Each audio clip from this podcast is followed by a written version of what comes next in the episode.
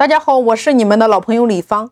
那么前面我们有讲了绝味鸭脖它是如何整合已有的门店与对方发生合作的关系，然后用股权架构的形式来做自己的加盟连锁。那么在这个案例当中，很显然创始人他并不会做这个技术，但是他会加盟连锁的这套打法。那我们今天拆解的蜜雪冰城的创始人，他刚好是与对方是相反的。那这个创始人他是自己从一家门店开始直接经营，到成功转型开始做加盟连锁。我们来拆解一下蜜雪冰城。在茶饮行业，我们都知道今天有喜茶、有奈雪的茶，有蜜雪冰城，是不是三足鼎立？但是在规模上，我们可以说，蜜雪冰城是率先突破一万家加盟店的。为什么？我们先从定位上来拆解它。喜茶和奈雪的茶，它采用的都是直营的模式，而蜜雪冰城主打的就叫加盟，收一个加盟费，收一个保证金，收一个管理费，收一个培训费。它的保证金是退还的。产品的单价在十元以下。大多数是六块钱左右。我给大家讲一组数据：二零一九年，蜜雪冰城的收入达到了六十亿，净利润在八个亿左右。另外，蜜雪冰城已经完成了二十亿的融资，投资方我们都知道叫做高瓴资本，以及美团旗下的龙珠资本，估值超过了两百亿。那么我们来看一下创始人他的起家他的历程。我们都知道，蜜雪冰城它的创始人张洪超，他是一九九六年开始在郑州创业，卖冷饮成为了张洪超的第一选择。他凭借良好的口味，然后说他的创业非常的顺，生意越来越好。他在郑州的文化路租了一家小店铺。开始取名为蜜雪冰城，开启了自己正式的创业之路。直到二零零六年，当时在郑州出现了一批叫做“彩虹帽”的冰激凌店，非常受年轻人的喜爱。然后张洪超的生意就比原来差了很多，因为竞争出现了呀。创始人这个时候买不起那个冰激凌机器啊，怎么办呢？他买了一个二手的。开始不断的去尝试各种配方，开始捣鼓呀，终于让他找到了一个自己满意的配方。有了配方之后，如何来定价？你要知道，当时的彩虹帽十元一个，蜜雪冰城创始人给自己定的冰激凌只卖两块钱，并且和彩虹帽一样的味道呀，对方十块，他两块。所以蜜雪冰城一下子就在当地火爆了呀。所以大家可以看一下互联网的流量思维，在蜜雪冰城两元的冰激凌背后，是不是展现的淋漓尽致？无论是互联网还是移动互联网，是不是你得先拥有流量呀？接下来做什么事情才是你后边需要思考的？而流量的本质就是用户的关注度。你比如说小米。它凭什么能够在众多的国产手机里边能够发展起来呢？很简单呀，小米当初就是凭借价格优势干掉了所有的山寨机啊！有了关注，有了流量，接下来随着消费升级，你接下来变现是不是水到渠成的事儿？所以说，蜜雪冰城采用了同样的思维和战略，在今天。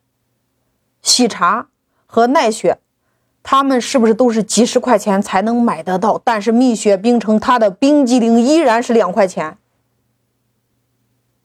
有了用户的关注，是不是就培养了用户的粘性？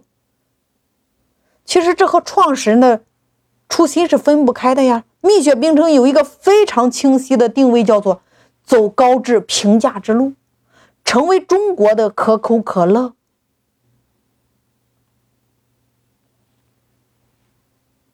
所以说，他透过这个价格形成了流量，围绕流量来做粘性，有了粘性，开始推出利润产品。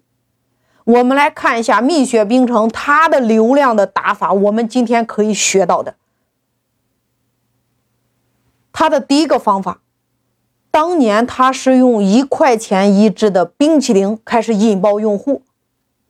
蜜雪冰城可以认为是互联网思维吸引用户最早的线下的典范，或者说典型的淘系流量的打法。只是呢，这种打法最初被运用在线下。你看，在宜家，它是不是透过一元冰激凌在全球引起风暴？蜜雪冰城也正是透过一元冰淇淋开始吸引用户。时隔二十年之后，这个冰激凌才卖到了两块钱。爆品引流是不是在这里有迹可循呢？你看，它推出的这款爆品，它的价格是有对标物的，当时。市场上的价格都指向五块六块的冰激凌，而在蜜雪冰城，它只做到了一块钱，是不是形成了极致的性价比？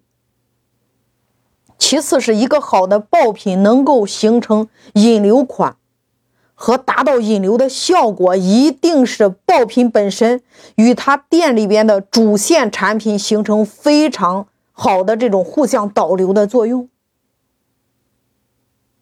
你看，它通过爆品引流，然后再形成它后端的利润产品，这是它的第一种打法。第二种打法，做大规模，多开店。你看，实际上它的低价体系做中国的可口可乐的背后是它的极致供应链。蜜雪冰城，它采用的背后叫做多开店。多开店的这个策略说起来容易，做起来非常难。你不光要有供应链支撑，你还要有众多的人群。你看，今天为什么拼多多在下沉市场如此火爆？其实背后的核心叫做中国平价消费人群依然是主流。谁能把价格拉下去，谁就能拥有更多店的规模。所以说，低价、高质和多开店是一个相辅相成的概念呀。就像今天的优衣库，就是平价呀。如果你没有多开店的策略，你就没有办法做到低价。你只有定位于低价，你才能多开店呀，流量就起来了呀。这是它的第二种打法，第三种打法。下沉市场开始布局呀，走的和拼多多一样的路线呀，先布局三四线城市，用农村包围城市的打法呀。他首先抓住的叫做学生市场，围绕着大学主打低价，抓住年轻人。他在三四线城市先是攻下了各个大学城。蜜雪冰城之所以能够做到今天的量级，绝对离不开它的农村包围城市的策略。它在开店上，它采用的叫做密集型开店，也就是说，在一条街上很有可能存在好几家蜜雪冰城。这就是星巴克的饱和攻击策略呀，在一个狭小的区域之内开出多家门店，让你的竞争对手无店可开，开无可开呀。当你采用这种区域密集开店的策略的时候，遍地你的广告牌效应就出来了呀，用户心智就会被教育呀。重复本身就是一种最高级的品牌策略，因为在这一条街上，好几家同品牌的店，消费者潜意识里边就认为这是一家很火的店，往往是能够为品牌带来更大的曝光量。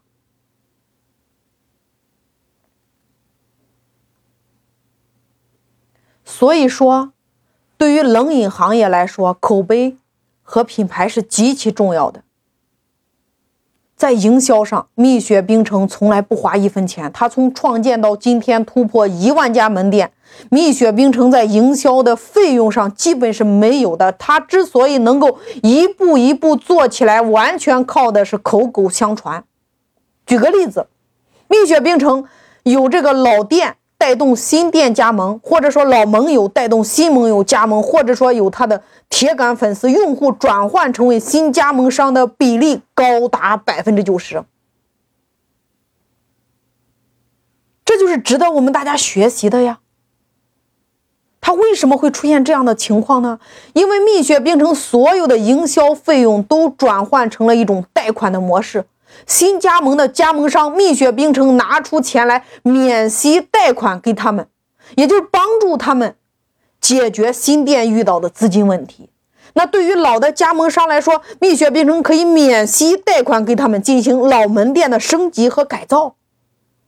你看，这是不是一个体系出来了呀？在它的第二阶段，蜜雪冰城完美的这个转型了呀，他塑造了一个雪王的大 IP。无疑来说，他这个这个合作案例是相当成功的呀。你走在大街上，雪王的那个图片，那个雪娃娃的那个形象，是不是让你眼前一亮？企业发展到一定阶段，创始人知道引进外脑，他与华与华这家公司合作是分不开的呀。雪人加权杖就变成了雪王，成了一个品牌符号。我以前是没有关注过这家店，但是最近就感觉他那个走在大街上，在二期，一个走过来那一条街，大概看到有十家这样的店。他的那个品牌 IP 瞬间就在大脑里就形成了记忆啊，所以回来我就认真的去了解他这家店。他就是用加盟连锁的模式瞬间突破一万家店，他下一步肯定是冲着上市去的呀。